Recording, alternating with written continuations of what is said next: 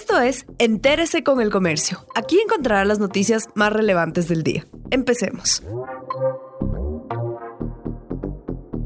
A continuación, los temas más destacados en el comercio este miércoles 17 de junio. Riesgo de contagio de COVID-19 es alto en consulta odontológica, pero hay un protocolo. El Ministerio de Salud Pública emitió el protocolo para atención odontológica en emergencias durante la pandemia. En este se señala que los médicos y auxiliares deben usar además de su ropa quirúrgica, bata descartable, guantes sobre guantes, respirador N95, gafas o protector facial y gorro. Y se especifica que toda persona que acuda a la consulta odontológica debe ser tratada como paciente de riesgo y potencialmente sospechosa de estar contagiada. Nuevo decreto de estado de excepción es para enfrentar emergencia sanitaria y económica. El presidente de la República, Lenin Moreno, suscribió un nuevo decreto de estado de excepción para hacer frente a la emergencia sanitaria causada por el coronavirus. El documento oficial 1074 fue suscrito la noche del 15 de junio del 2020, a pocos minutos de que expirara el plazo legal para su publicación. Con esta decisión, Moreno dio por terminado el estado de excepción suscrito el 16 de marzo y luego ampliado por 30 días más el 15 de mayo último.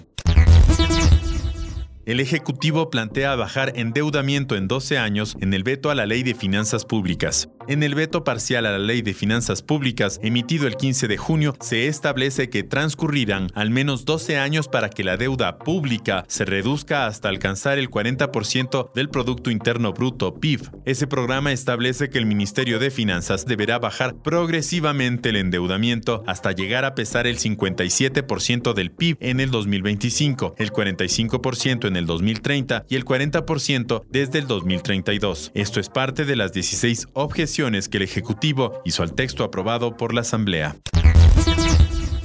gran afluencia de personas a las unidades judiciales de Quito, Guayaquil y Cuenca, luego de que se reanudara la atención presencial en todos los juzgados y tribunales del país, las personas acuden a diario a presentar demandas, entregar escritos legales y solicitar la reactivación de las audiencias. Por la emergencia sanitaria en el país, 60.000 causas penales y no penales se frenaron por la suspensión de las actividades judiciales. Ahora los jueces deben despachar esos procesos y también conocer nuevos casos.